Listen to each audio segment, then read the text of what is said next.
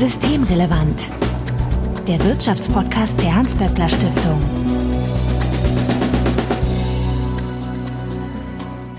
Heute ist Dienstag, der 10. Mai 2022. Willkommen zur 101. Ausgabe von Systemrelevant. Wir sind heute zu viert, daher begrüße ich in alphabetischer Reihenfolge Christina Schildmann. Hallo.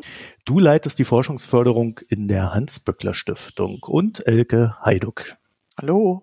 Hallo, du bist die Geschäftsführerin der Arbeitnehmerkammer Bremen und leitest auch deren Politikberatung. Und hallo, Michaela Evans.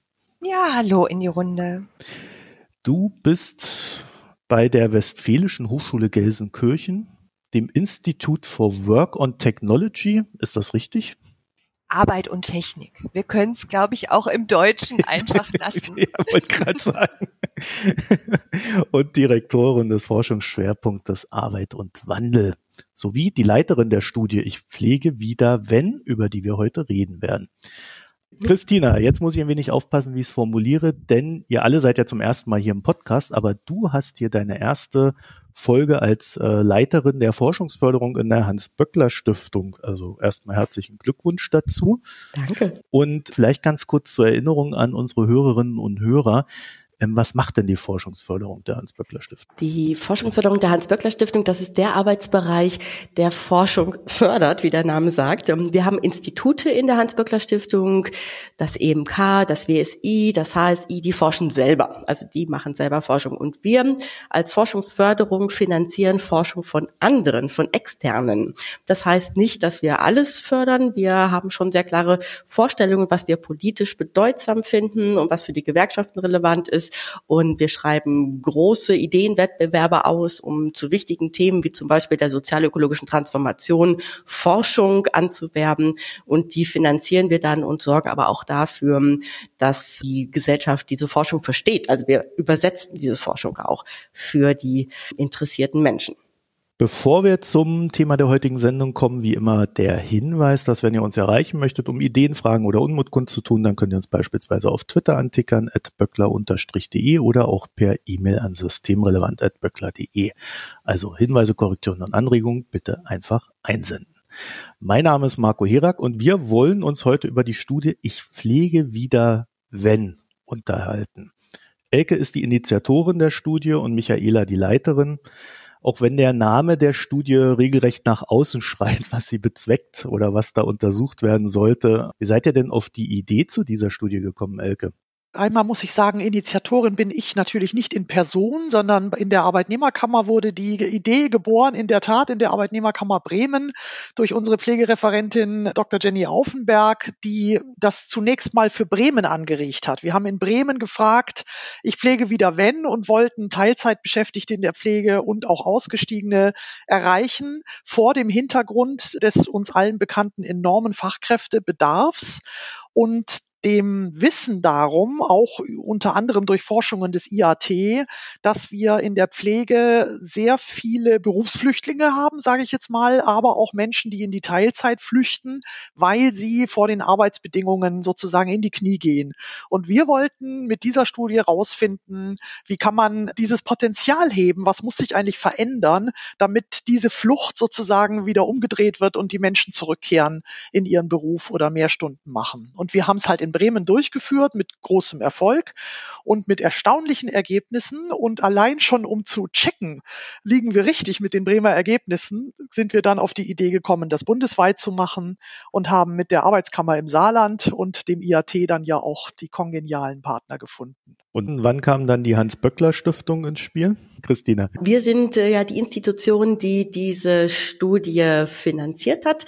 Wir haben uns von den beiden, die wir hier gerade auch im Podcast mithören, beziehungsweise ihren Institutionen, ähm, haben wir uns angeschaut, was sie vorhaben. Die mussten einen Antrag schreiben, so gehört sich das ja bei uns in der Forschungsförderung, der dann bewertet und dann entsprechend gefördert wird. Wir waren von der Idee total begeistert. Ähm, wir lesen und hören ja ständig von Menschen, die aus der Pflege ähm, aussteigen. Das hat Elke Heiduk ja gerade schon erklärt. Aber ähm, was wir überhaupt nicht wissen ist oder wussten bisher ist, wie viele von denen sind, äh, hängen noch an ihrem Beruf, wie viele sind in Wartestellung. Und wir fanden, dass das eine wirklich extrem wichtige sozialpolitische Frage ist, zu verstehen, wie groß das Potenzial ist und was diese Pflegekräfte bewegen könnte, zurückzukehren in den Beruf. Das ist für uns auch wichtig, weil wir natürlich Arbeitsmarktfragen in jeder Hinsicht beforschen lassen. Und das ist eine ganz bedeutende Arbeitsmarktfrage aus unserer Sicht. Da sind wir ins Spiel gekommen und haben gesagt, jawohl, wir äh, finden dieses Forschungsinteresse auch wichtig und möchten das gerne unterstützen. Ja, Michaela, dann kommen wir doch mal zu der Studie. Vielleicht bevor wir zu den Ergebnissen kommen, wie empfindet ihr denn die aktuelle Situation in der Pflege? Also ist das etwas, wo man sagen kann, naja, es läuft ja eigentlich ganz gut oder gibt es da eher so Probleme? Wir haben eigentlich zwei ganz zentrale Problemlagen. Zum einen, das ist die positive Botschaft, haben wir steigende Ausbildungszahlen in der Pflege.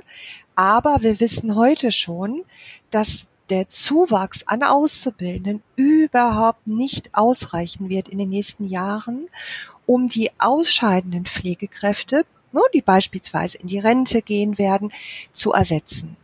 Allein in den nächsten zehn Jahren rechnet man so rund mit 500.000 Pflegebeschäftigten, die eben in das Renteneintrittsalter kommen. Und gleichzeitig haben wir viele, ja mittlerweile Prognosen und Szenarien auch vorliegen. Wie viele Beschäftigte fehlen uns eigentlich in der Pflege, um auch eine bedarfsgerechte pflegerische Versorgung sicherzustellen? Und genau diese beiden Punkte, es wird zu wenig. Auf der einen Seite wächst nach, um das, was wir tatsächlich an Mehrbedarf an Personal auch haben, einlösen zu können. Und auf der anderen Seite, wir wissen heute schon, dass die Zahl der vorhandenen Stellen aus fachlicher Perspektive nicht ausreicht, um bedarfsgerechte Pflege sicherzustellen. Das heißt, wenn auf der einen Seite nicht genug nachwachsen und dann dann noch Leute rausgehen, da muss ja irgendwo so, gibt es einen Deckungsbedarf, ne? Äh, Elke, wo könnte man den denn gewinnen, diesen Deckungsbedarf, der natürlich in dem Fall Menschen sind, die in der Pflege arbeiten müssten, sollen? Also du meinst jetzt sozusagen das, wonach wir eben gefragt haben, das Potenzial mit Deckungsbedarf. Ne? Deckungsbedarf klingt so ein bisschen bürokratisch. Ja, ja. Äh, das ist uns übrigens in dieser Studie ja immer wieder so gegangen. Wir haben ja auch vom Fachkräftepotenzial gesprochen und von dem, was zu heben ist. Und man äh, ist selber auch, weil äh, die ganzen Personalbemessungsverfahren ist noch so ein Wort. Das klingt immer unheimlich bürokratisch. Am Ende wollen wir aber ja Menschen zurückgewinnen für einen Beruf, in dem es um Menschen geht. Das ist, glaube ich, was, was man sich immer wieder vor Augen halten muss, dass das der Punkt ist und dass die Pflegekräfte, die heute am Start sind, also die ihren Beruf jetzt ausüben, die kennen wir ja alle, erstens persönlich, wir aber auch aus Studien und auch das IAT aus Studien als extrem motivierte Berufsgruppe. Denn ich glaube, hm, das jetzt mal so pauschal, Arbeit am Menschen macht man nicht, wenn man dazu eigentlich keinen Bock hat, sondern äh, da ist man schon intrinsisch motiviert und das sind Pflegekräfte in der Regel. Und genau daraus entsteht eben dann auch das Bedürfnis, seinen Beruf so aus ausüben zu können, wie man ihn gelernt hat und wie man es für richtig und gut hält. Also der Anspruch der Fach beruflich Pflegenden an sich selber ist ein sehr hoher. Und was wir eben festgestellt haben, ist, dass dieser Anspruch leidet unter den Realitäten in der Pflege, sowohl in der Altenpflege als auch in der Krankenpflege.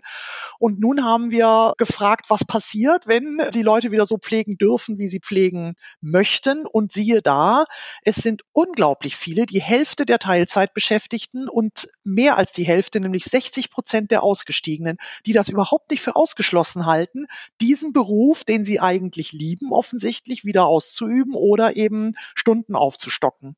Und äh, insofern, jetzt bin ich wieder beim etwas bürokratischen Wording, haben wir da ein enormes Potenzial vorgefunden. Und ja, ich finde, es erhöht den Druck auf die Politik ganz enorm, sich jetzt auch diesem offensichtlich hausgemachten Fachkräftemangel zu widmen. Christina, das ist ja total spannend. Ne? Eigentlich sagt man ja, wenn jemand aus dem Beruf rausgeht, der hat da gar keinen Bock mehr drauf. Warum, warum sollte der jemals oder sie jemals wieder da in diesen Beruf reingehen? Aber das ist ja hier etwas völlig kontraintuitives, was wir hier hören, dass die Menschen sagen, eigentlich würde ich gerne wieder rein, aber es gibt dann halt, naja, vielleicht ein paar Bedingungen, unter denen dass erst möglich wird. Ja, das hat Ecke Heiduk ja gerade schon so schön angedeutet. Die Leute haben besonders viel Bock, wie du sagst, ihren Beruf gut zu machen. Diese hohe innerliche Motivation, die ist bei denen ja ganz oft ganz stark ausgeprägt. Und eigentlich wollen die wieder und die stehen in den Startlöchern, aber für die ist klar, so wie das da im Moment läuft, in den Stationen, in den Pflegeheimen, in den Krankenhäusern, können wir es uns nicht vorstellen, weil wir unsere Arbeit da nicht gut machen können. Und äh, wir haben ja jetzt so eine Art Top Ten rausgearbeitet in dieser Studie. Welche Bedingungen müssen eintreten, damit diejenigen, die da im Wartestand sind, dass die sagen, okay, unter den Umständen kann ich es mir wieder vorstellen. Und da gibt es drei Perspektiven, drei Sachen, die ganz große Rolle spielen, würde ich sagen. Zum einen Zeit, zum anderen Respekt und zum dritten Vereinbarkeit. Wir haben ganz viele Aspekte, die mit Zeit zu tun haben in diesen Top Ten. Eigentlich die Hälfte der Punkte hat mit Zeit zu tun. Die Forderung nach einer bedarfsgerechten Personalbemessung, also genug Leute auf der Station, das ist äh, zwar nur Platz zwei geworden. Aber ganz viele andere Punkte haben auch mit Zeit zu tun.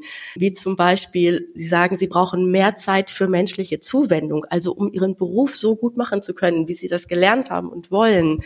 Oder nicht unterbesetzt arbeiten zu müssen, also nicht auf einer Station in einer Schicht ganz alleine mit 30 Patientinnen und Patienten zu sein. Das sind Forderungen, die klingen vielleicht so ganz selbstverständlich, dass man sagt, ja, natürlich wollt ihr das und natürlich muss das so sein. Aber es ist ja nicht die Realität zumeist. Wir kennen ja ganz ganz viele Berichte ähm, aus dem Pflegealltag, wo genau das Gegenteil der Fall ist und alle hetzen durch ihren Arbeitstag und können kaum mal irgendwie Luft holen. Also da ist ein großer Handlungsdruck. Und der zweite Aspekt, Respekt Respekt äh, vor der Arbeit. Also, dass klar ist, dass sie nicht einfach aus Gutherzigkeit nur pflegen, sondern da einen Beruf, einen anspruchsvollen, schwierigen, äh, hochwertigen Beruf gelernt haben und den auch ausüben, dass das zur Kenntnis genommen wird. Das ist ganz wichtig und hat auch damit zu tun, dass sie eben auf Augenhöhe, sagen sie, mit den Ärzten pflegen wollen. Und äh, das dritte Vereinbarkeit. Wir haben zum Beispiel ganz viele Alleinerziehende sehen wir, die würden ihre Arbeitszeit gerne aufstocken, aber die müssen ihre Arbeit planen können. Und auch das ist eine wichtige Forderung an die Politik. Ja, Michaela, ich hätte ja so intuitiv gesagt, oder was heißt intuitiv? Ich weiß es, äh, Klammer auf, ja eigentlich besser. Aber im Regelfall kommt bei solchen Studien immer raus, die Leute wollen mehr Geld und dann wird schon irgendwie. Aber das klingt ja jetzt gar nicht so sehr danach, dass es für die Arbeitenden direkt ein monetäres Thema ist. Natürlich drückt sich das alles irgendwie über Geld aus am Ende, aber es sind dann doch diese Subthemen, die die andere Seite, also die Arbeitgeberseite eher beackern müsste, auch wieder mit Geld. Ne? Ja, also was in der Befragung sehr, sehr deutlich wurde, wir haben über 2700 Antworten bekommen und wir waren, glaube ich, selber sehr überrascht über diesen wirklich auch wahnsinnigen Rücklauf und haben auch ganz viele offene Antworten, Kommentierungen bekommen, was für uns dann eben auch nochmal so der Hinweis war, das war den Leuten auch wichtig. Ja, mal zu sagen, wo stehen wir eigentlich, was ist uns wichtig und was meinen wir eigentlich, wenn wir mehr Verlässlichkeit, mehr Respekt, mehr Anerkennung thematisieren sehr deutlich wird, dass wir eigentlich zwei Ebenen drin haben. Wir haben auf der einen Seite diese Ebene, was wir gerade schon angesprochen haben, Personalbemessung, ja, eine bedarfsgerechte Personalbemessung. Das sind Sachen, da muss Politik auch einen Rahmen setzen, ganz klar. Wir haben aber auch bei den ähm, Items, wo es um die wichtigsten Arbeitsbedingungen geht, gesehen, den Leuten ist das Thema innere Aufwertung der Arbeit, also ganz konkret, dort, wo sie arbeiten, an ihrem Arbeitsplatz, da soll es besser werden. Also das eine, die großen politischen Themen, die wir auch brauchen, um vernünftige Rahmenbedingungen für eine bedarfsgerechte Pflegearbeit zu haben, aber eben auch mit den Themen fairer Umgang unter Kollegen, Führung, das Thema Vorgesetzte, die sensibel für Arbeitsbelastung sind, verbindliche Dienstpläne. Das sind Themen, die haben sehr viel auch damit zu tun, wie gelingt es uns eigentlich, einen guten Rahmen zu setzen für die innere Aufwertung der Arbeit in der Pflege. Ja, vielleicht darf ich auch noch mal ergänzen, was Christina und Michaela jetzt hier sind wir ja schon dabei, was haben die Leute eigentlich zurückgemeldet über die Befragung? Und da vielleicht ein ganz kurzer Ausflug in die Methodik, weil Christina jetzt auch noch mal eben äh, vorgestellt hat, was den Befragten am wichtigsten gewesen ist. Wir haben ja so eine Doppelstrategie, sage ich jetzt mal, angelegt in der Studie. Also wir haben zum einen eine Vorauswahl von Themen getroffen, die sich eben auch auf die Bremer Studie bezogen haben. Und da konnten die Befragten erstmal so ein Ranking machen. Also sie konnten selber auswählen aus vorgeschlagenen Punkten, was ist euch am wichtigsten. Und da ist in der Tat das Thema genug Personal, um genug Zeit für gute Pflege zu haben, der oberste Punkt gewesen. Und dort ist auch die Bezahlung der zweitoberste gewesen. Also in dieser, äh, wir nennen es unter uns Ranking-Frage oder wir nennen es in der Studie Ranking-Frage, da waren schon das Thema mehr Personal und Bezahlung weit oben. Aber wir wollten es ja noch genauer wissen und haben deswegen äh, nochmal ganz viele weitere Fragen aufgesattelt, wo wir dann nach dem beruflichen Selbstverständnis gefragt haben und eben nach den Vereinbarkeitsfragen, die sich stellen, nach dem, äh, nach dem Thema Führung und Wertschätzung gefragt haben. Und da konnten die Leute dann eben auch noch im einzelnen Bedingungen ankreuzen. In der Tat finden sich hier viele, die auch auf der betrieblichen Ebene angegangen werden können. Das fanden wir schon ganz interessant. Diese Ebene gibt es. Und wir wissen gleichzeitig, dass sie eben begrenzt ist auf eine Art. Denn wertschätzende Führung oder eine hohe Kollegialität, eine gemeinsame und äh, korporative Dienstplangestaltung, alles das hängt am Ende eben auch davon ab, wie viel Personal steht in der Einrichtung zur Verfügung und haben wir überhaupt den Spielraum, um solche betrieblichen Verbesserungen umzusetzen. Insofern fand ich das schon sehr intelligent, dass in den Antworten sich gezeigt hat, dass allen bewusst ist, ohne mehr Personal wird es auch mit den anderen Punkten nicht so ganz einfach. Ich hoffe jetzt, dass die anderen mir zustimmen, wenn ich das jetzt so ein Stück weit interpretiere in diese Richtung. Absolut, Elke, stimme ich völlig zu. Ich wollte auch mich äh, an der Interpretation noch ein bisschen beteiligen, weil ihr habt wirklich tolle Fragen gestellt, die, finde ich, sehr erhellende Ergebnisse gebracht haben in eurer Studie. Und ihr habt ja zum Beispiel auch nochmal nachgefragt, was bedeutet eigentlich mehr Anerkennung? Wenn die Pflegekräfte mehr Anerkennung fordern, was haben sie dann im Kopf? Geht es insbesondere um mehr Geld oder geht es insbesondere darum, dass die Gesellschaft irgendwie klarer zum Ausdruck bringt, dass die Tätigkeit wertvoll ist? Die große Mehrheit hat etwas ganz Spannendes gesagt. Sie haben nämlich gesagt, Patientenbedürfnisse müssen vor wirtschaftlichen Interessen gehen. Das ist für sie ganz zentraler Aspekt von Anerkennung. Und äh, ich dachte zuerst, okay, das ist interessant, aber auch nicht intuitiv. Dann habe ich nochmal nachgedacht und fand es dann plötzlich total logisch und bestechend. Denn wenn man in einem Krankenhaus oder einem ähm, Pflegeheim arbeitet und da das Gefühl herrscht, hier geht es nur um den Profit, dann entwürdigt das die Kranken und die zu Pflegenden, aber eben auch die Pflegekräfte gleich mit in dem, was sie tun. Und dann war mir klar, dass das ein ganz starker Aspekt von Anerkennung ist, dass die Logik in den Unternehmen eben nicht profitorientiert ist. Deswegen, weil die Frage ja auch war, ist das eher etwas, was man auf der Einzelkrankenhaus- oder Pflegeheimebene löst oder das große politische Rad drehen muss. Hier muss man durchaus auch ein großes politisches Rad drehen, weil es geht um die finanziellen Rahmenbedingungen, die Finan das Finanzierungssystem für die, für die Pflege und hat auch ganz viel mit Zeit zu tun. Also, dass man den Pflegekräften durch Personalbemessung, durch gute Zeit zugesteht, ihre Arbeit gut zu machen, ist ganz zentral für die Anerkennung und auch ganz zentral für das Gefühl, hier gehen eben nicht Profitinteressen vor Patienteninteressen. Das ist der eine Punkt, den ich spannend fand, neben vielen anderen und aber auch noch einen weiteren den ich hier gerne erwähnen möchte, weil es da auch um politische Fragen oder Erwartungen an die Politik geht. Es wurde gefragt, haben sich die Arbeitsbedingungen durch Covid verbessert? Und da haben wir fast 100 Prozent der befragten ausgestiegenen oder ihre Arbeitszeit reduzierten Pflegekräfte gesagt, nein. Also durch Covid werden unsere Arbeitsbedingungen oder wurden unsere Arbeitsbedingungen nicht verbessert. Meiner Ansicht nach steckt dahinter auch eine täuschte Erwartung und Hoffnung. Die Pflegekräfte haben, so interpretiere ich das schon sehr wohl wahrgenommen, dass Covid ein Gelegenheitsfenster ist und war. Endlich gucken mal alle hin, endlich sehen alle, was die Pflegekräfte leisten. Aber daraus folgte dann eben nicht der große Aufbruch, der große Appell, die Arbeitsbedingungen nun auch wirklich zu verbessern. Und äh, deswegen scheint es mir ganz wichtig zu sein, dass klare Ankündigungen gemacht werden. Es ist ein klares Commitment der Politik gibt, zu sagen, wir sehen das und wir verbessern die Arbeitsbedingungen, sei es die Personalschlüssel, sei es ähm, die Tarifbindung, sei es die Arbeitszeiten. Dass klar ist, es wird passieren und dass es auch nicht in Vergessenheit gerät, wenn gerade andere Debatten wie zum Beispiel Energieversorgung wichtig sind natürlich wichtig sind, aber dass man da dran bleibt an dem Thema, dass die Signale immer wieder gesetzt werden. Wir haben es verstanden und wir arbeiten dran. Ich glaube, das ist das, was das Zeichen, dass die ausgestiegenen Pflegekräfte brauchen, auf das sie warten. Dieses Signal brauchen vor allen Dingen auch Teilzeitbeschäftigte, die wir auch befragt haben. Und ich glaube, es geht um Vertrauen. Ja, das wurde auch in den offenen Antworten immer, immer wieder deutlich.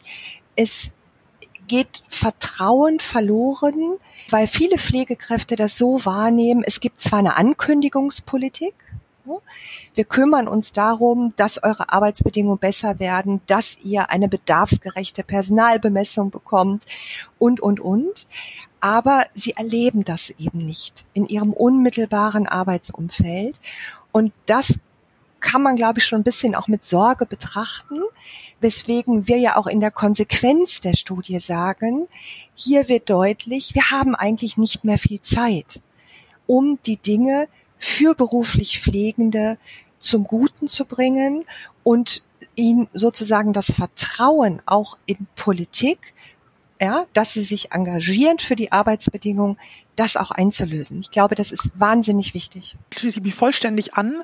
Ich glaube, man kann es sogar zugespitzt so sagen, dass nicht nur, dass die Zeit natürlich eilt, sondern dass, glaube ich, für Pflegebeschäftigte gerade die letzten Jahre, in denen es ja sehr viel um die Pflege ging, das muss man ja sagen. Also es ist ja kaum eine Talkshow-Woche vergangen oder sonst irgendwas, ohne dass man über die Bedingungen in der Pflege gesprochen hat und auch Verbesserungen angekündigt wurden, die aber zum Teil nur halbherzig umgesetzt wurden oder auf die lange Bank am Ende geraten sind oder es waren sozusagen Fensterreden, sobald es aber ins Hinterzimmer ging und um die Finanzierung auch der meinetwegen zusätzlichen Stellen ging, sah die Sache schon wieder ganz anders aus. Ich glaube, dieses Doppelbödige ist etwas, was Pflegebeschäftigte sehr deutlich spüren und erfahren.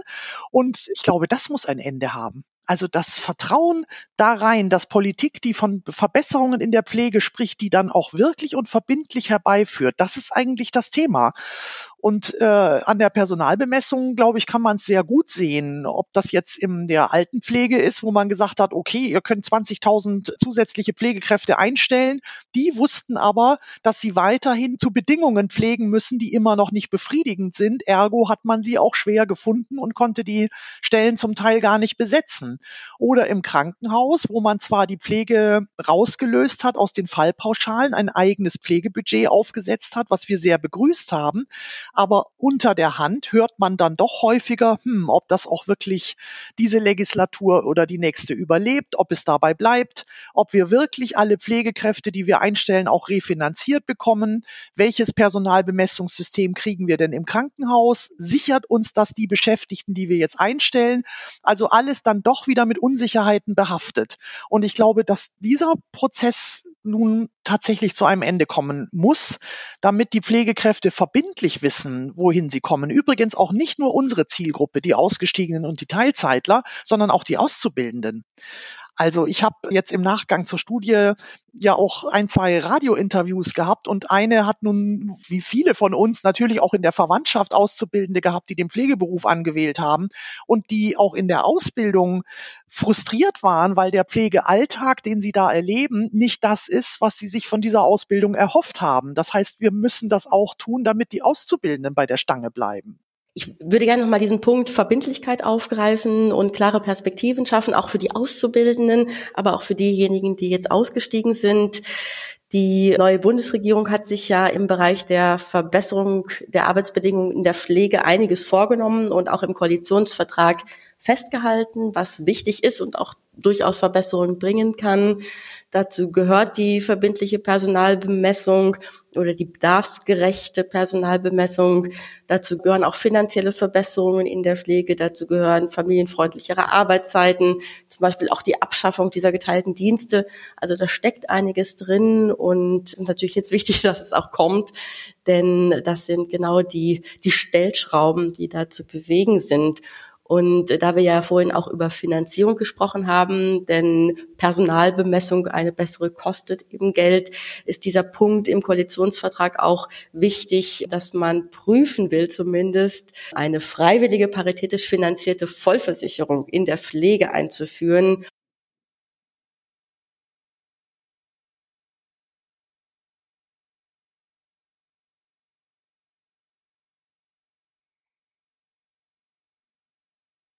Wir haben in der Studie ja konkret die ausgestiegenen Pflegefachkräfte gefragt, in welchem Stundenumfang könnt ihr euch eigentlich eine Rückkehr unter den für euch richtigen Bedingungen in den Pflegeberuf vorstellen.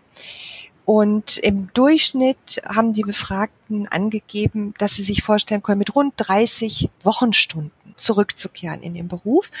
Und wir haben ja jetzt kürzlich gesehen, wir haben den ersten Haustarifvertrag bei der AWO in Augsburg, wo wir eine 35-Stunden-Woche bei vollem Lohnausgleich in der Pflege haben.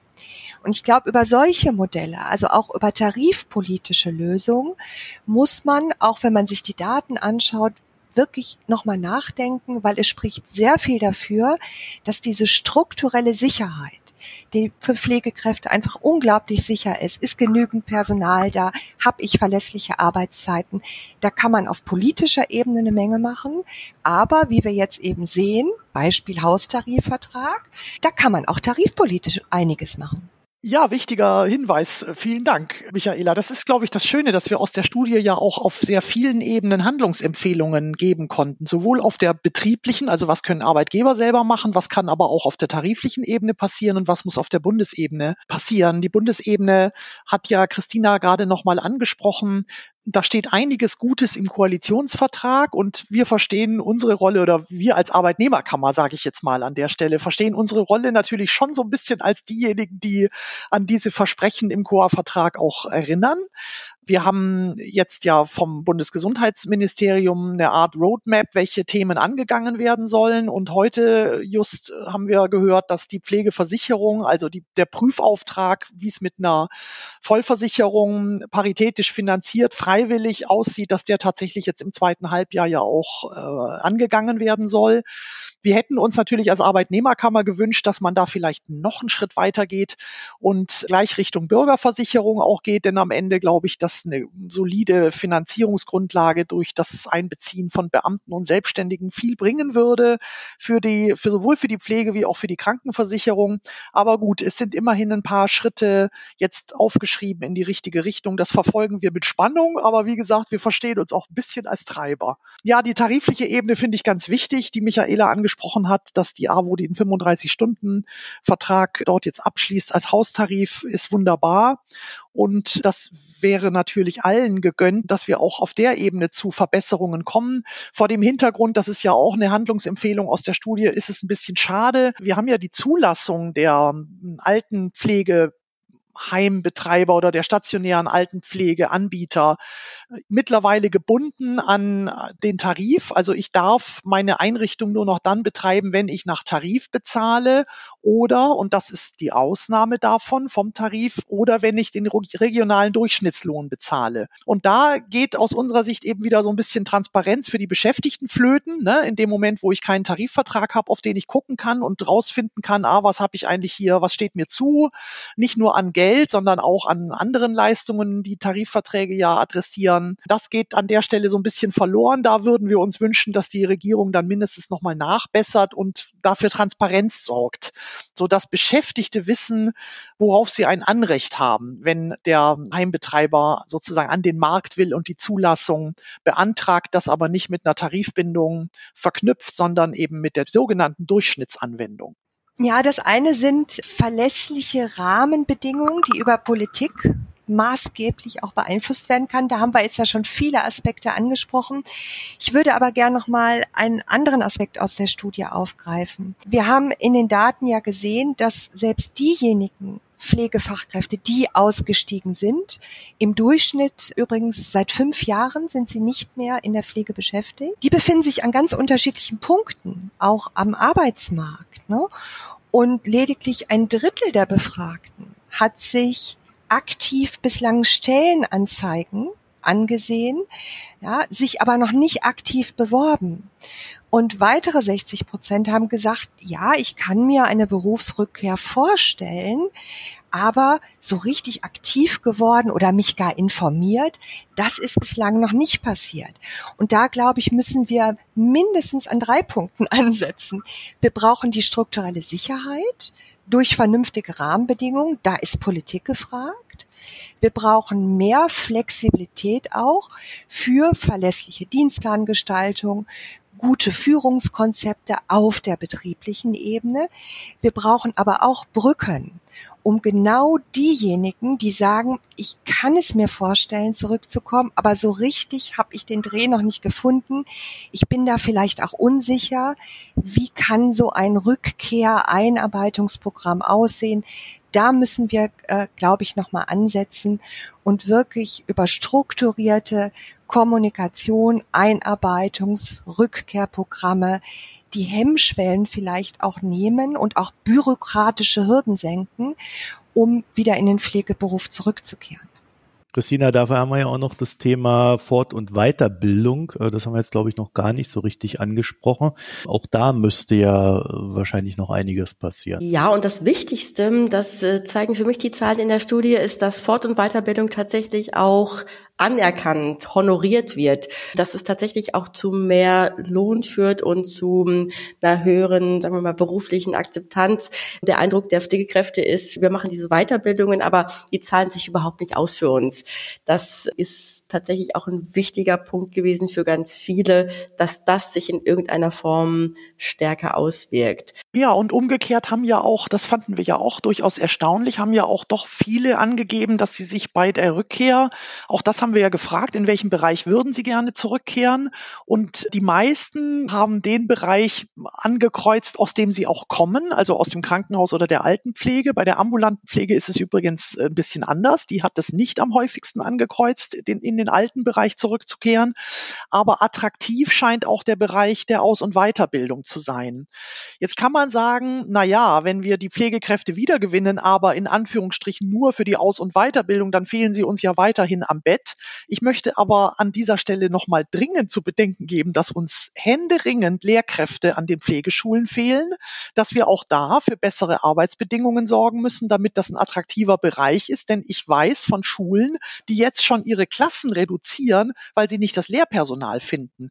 Also das ist auch nochmal eine, sage ich mal, Nebenaspekt unserer Studie, dass wir nochmal gucken müssen, wenn wir Leute gewinnen für den Bereich der Aus- und Weiterbildung, sei es in den Häusern selbst, wo sie als Anleiter oder eben als Aus- und Weiterbildner tätig werden oder eben an die Pflegeschulen, dann haben wir auch sehr viel für den Nachwuchs und für die fachlichen Spezialisierungen getan. Ist ein, ein Randaspekt, sage ich mal, in der Studie, aber für mich ist er nicht ganz unwesentlich, weil er auch dazu dient, das Berufsbild eben weiterzuentwickeln und auszubildende Zahlen zu sichern. Ein Punkt zum Thema Weiterbildung, den habe ich vorhin auch schon mal gestriffen, aber ich glaube, hier ist es auch nochmal wichtig, diese gefühlte große Distanz der Bewertung zwischen den Pflegekräften und den Ärztinnen und Ärzten. Ein Punkt in den Top Ten, der, was muss passieren, damit ich zurückkomme, ist ja dieses Thema Augenhöhe gegenüber der Ärzteschaft, das habe ich gerade schon erwähnt, und dass eben das Gefühl herrscht, je, auch ich kann Weiterbildungen machen, ich kann mich qualifizieren, so viel ich will, ich werde aber immer noch nicht als gleichwertig betrachtet in den Teams mit den Ärztinnen und Ärzten. Das das ist tatsächlich auch eine, eine Frage von Anerkennungszumessung und der Notwendigkeit sichtbar zu machen, Pflege ist nicht ein Beruf, den einfach jeder von Natur aus kann oder jede insbesondere, denn ähm, da schreibt man ja insbesondere Frauen zu, sondern dass man diese Qualifikation, der, die da in der Ausbildung und im Laufe eines Berufslebens erwirbt, dass das wirklich bedeutendes Wissen ist. Ähm, und das haben eben auch nur diese Pflegekräfte, das stark zu machen, das scheint mir ein wichtiges Thema hier auch immer zu sein, wenn es eben um Respekt und Anerkennung geht. Ich habe da aus eurer Studie eine ganz interessante Zahl oder zwei interessante Zahlen deckt, die, glaube ich, das Problem, vor dem wir da stehen, sehr gut ausdrücken. Um die Stelle einer Krankenpflegekraft zu besetzen, braucht man 230 Tage und um eine Stelle einer Altenpflegefachkraft zu besetzen, braucht man 210 Tage. Das ist ja eine irrsinnige Zahl. Ne? Wenn da irgendwo zwei, drei Leute wegfallen, aus welchem Grund auch immer, äh, braucht man dann über 200 Tage, um die zu besetzen. Und derweil müssen ja eigentlich alle anderen dann auch diese Stellen, naja, mitwuppen. Ne? Also das geht dann auch auf deren Zeitkonto. Dieser Punkt, den du ansprichst, das ist, glaube ich, wirklich eine zentrale Botschaft in dieser Studie. Es gibt diesen Teufelskreis, dass immer weniger Pflegekräfte zu immer weniger Pflegekräften führen, weil äh, die Arbeitsbedingungen so unheimlich zermürbend sind, wenn es so wenige sind und es werden immer weniger.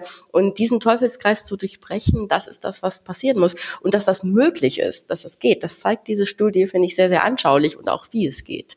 Genau aus dieser Falle rauszukommen. Ja, aber die Maßnahmen, die dafür ergriffen werden müssten, die sind jetzt nicht so ganz klein. Ne? Also da muss man schon mal mit einem großen Hammer ran und ich würde ja gerne noch mal kurz auf diesen ökonomischen Aspekt ja, eingehen, den wir gerade kurz gestreift haben, mit den Zahlen, wie lange die offenen Stellen vakant sind. Was heißt das denn in der Praxis? In der Praxis heißt das, dass meist die Pflegeeinrichtungen, die Krankenhäuser auf Leiharbeit zurückgreifen müssen, ja, in Akutsituationen. Das ist wesentlich teurer auf der einen Seite und zum anderen, es gibt so, ja, Zahlen grob geschätzt, was kostet es eigentlich auch die Arbeitgeber, wenn sie es nicht schaffen, Fachkräfte auch zu halten in der Pflegebranche? Ja? Und das geht schon in die fünfstellige Höhe. Ja, also das sind auch aus ganz ökonomischer Perspektive, ist es rational zu sagen, wir müssen eigentlich die Logik umdrehen. Ja, so wie wir jetzt Arbeitsbedingungen gestalten, haben wir an vielen Ecken das Problem, nicht nur bei der Arbeitsqualität und der Versorgungsqualität, sondern eben auch ökonomisch. Und an der Stelle zu sagen, es kann doch eigentlich nur für alle Beteiligten auch ein Gewinn sein, wenn wir strukturelle Sicherheit schaffen und dann eben auch Beschäftigten das ne, die Rahmenbedingungen ermöglichen, dass sie nicht nur gut in die Pflege reinkommen oder zurückkehren können, sondern dass sie sagen, hier möchte ich auch vielleicht meine Arbeitsstunden aufstocken. Also es ist ne, ein sozialpolitisches Argument, es ist aber auch ein ökonomisches Argument, das finde ich ein bisschen zu kurz kommt, auch in der Debatte. Ich würde gerne einsteigen nochmal auf die ökonomische, auf das ökonomische Argument, weil das kann man ja noch weiter drehen.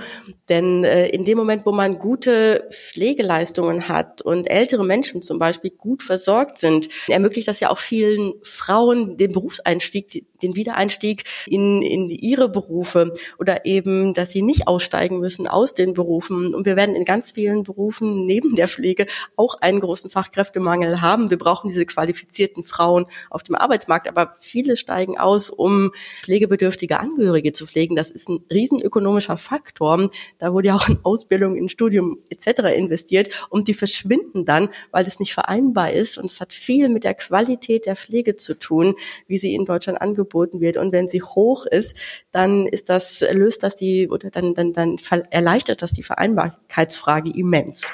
Aber vielleicht ist das nochmal ein Punkt, um auf die Studie nochmal einzugehen. Insofern, als wir da ja auch was über die ambulante Pflege gelernt haben. Es ist eben nicht der Bereich, in den auch die, die aus diesem Bereich kommen, mit äh, Vorliebe wieder einsteigen. Und es ist ja auch in der Tat so, dass jetzt bei diesem Thema Personalbemessung man sich an die Themen Krankenhaus und an das Thema stationäre Langzeitpflege auch politisch da heranwagt mit Personalbemessungsinstrumenten. Wollen wir hoffen, dass sie dann auch wirklich halbwegs zeitnah umgesetzt umgesetzt werden. Für die ambulante Pflege haben wir da eben noch nichts. Und da kennen wir alle das Stichwort der Minutenpflege.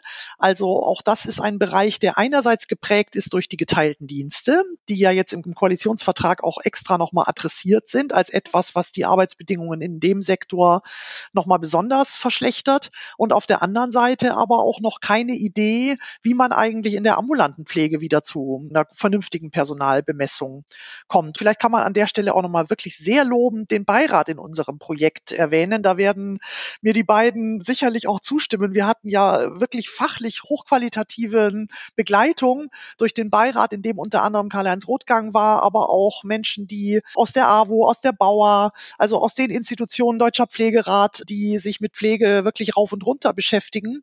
Und das Thema tauchte da immer wieder auf, dass wir eigentlich auch ran müssen an diese ambulante Pflege, die ja häufig der erste Schritt ist, um zum Beispiel Erwerbs Erwerbstätigkeit von Frauen weiterhin gewährleisten zu können, hat man ja oft erstmal einen Einstieg über ambulante Pflegedienste.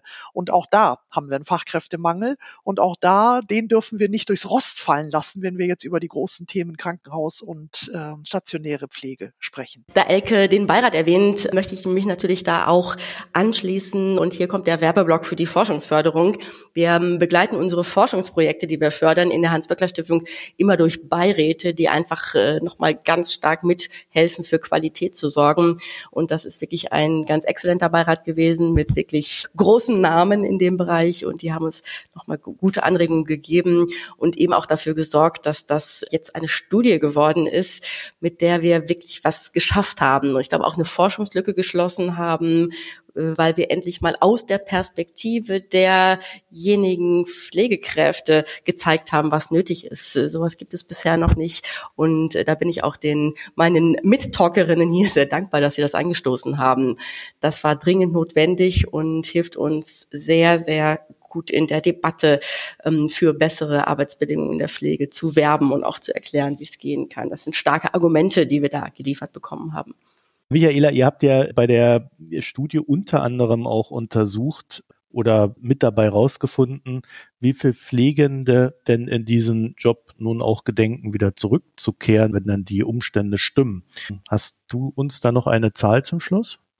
Also wir haben berechnet die Rückkehrbereitschaft und das muss man sich so vorstellen, wir hatten eine zehnstufige Skala von eins völlig ausgeschlossen, heißt, ich bin überhaupt nicht bereit, in den Pflegeberuf zurückzukehren oder ich bin überhaupt nicht bereit, meine Stunden aufzustocken, bis zehn sehr wahrscheinlich. Und dann haben wir zwei Szenarien, Modelle berechnet. Zum einen haben wir all diejenigen eingeschlossen, die mindestens eine 2 auf der Skala angegeben haben. Und in der anderen Variante, das haben wir dann das konservative Modell in Anlehnung an die bremische Pilotstudie benannt, all diejenigen eingeschlossen, die mindestens eine 8 auf der 10er Skala angegeben haben. Und im Ergebnis haben wir dann ein rechnerisches Potenzial an Vollzeitkräften von 300.000 im konservativen Modell bis zu 660.000 Vollzeitkräften im optimistischen Modell berechnet. Das ist eine beeindruckende Zahl, wenn man bedenkt, dass in den nächsten 10 bis 12 Jahren 500.000 Stellen wegfallen. Wenn wir es äh, mit dem vergleichen, was wir im Moment brauchen oder was, wie viel Pflegekräfte im Moment fehlen, gesagt wird ja, dass mindestens 80.000 Pflegekräfte zusätzlich bräuchten. Und wenn jetzt tatsächlich 300.000 bereit wären, zurückzukommen das Stellen aufzustocken, dann, ähm, dann kann man ja sehen, wie gigantisch das Potenzial ist. Und ich möchte noch eine Zahl auch in den Raum stellen, die die Studie ergeben hat, dass äh, gut 60 Prozent der ausgestiegenen Pflegekräfte grundsätzlich bereit zu einer Rückkehr sind. Und äh, diese 60 Prozent, die jetzt anzusprechen und denen die richtigen Zeichen zu setzen. Elke, wer sich da jetzt äh, vertiefen möchte, gibt es da vielleicht noch eine Internetseite oder ähnliches? Ja, wir haben eine Website gegründet, www.ichpflegewiederwenn.de und da finden erstens alle Interessierten die Studien, sowohl die Bremer Studie, die wir gemacht haben, als auch die, die wir jetzt in Kooperation bundesweit gemacht haben und selbstverständlich sind da auch Kontaktmöglichkeiten da, so dass wir uns also über Interesse, Hinweise, Anregungen sehr freuen und hoffen, dass wir mit dem Thema weiter im Gespräch bleiben. Wir werden diesen Link in die Show Notes setzen, so dass ihr da mit einem Klick dann auch draufkommt. Das habe ich mir gerade hier notiert. Mit diesen ermutigenden Zahlen äh, bei einem vielleicht nicht immer erfreulichen Thema, würde ich sagen, sind wir dann am Ende der aktuellen Sendung. Und ich bedanke mich ganz herzlich fürs Teilnehmen, Christina Schildmann. Wir danken dir. Ich bedanke mich fürs Gespräch. Das war Elke Heiduck und Michaela Evans. Ja, vielen Dank in die Runde. Dankeschön. So, und wenn ihr dazu noch ein paar Gedanken habt, vielleicht auch, wie man an der Stelle vorankommt, dann sendet sie uns gerne ein, einmal per E-Mail an systemrelevant.böckler.de oder auch gerne auf Twitter at böckler-de. Also Hinweise, Korrekturen und Anregungen bitte an uns. Euch vielen Dank fürs Zuhören, eine schöne Zeit und bis nächste Woche. Tschüss. Das war Systemrelevant, der Wirtschaftspodcast der Hans-Böckler Stiftung.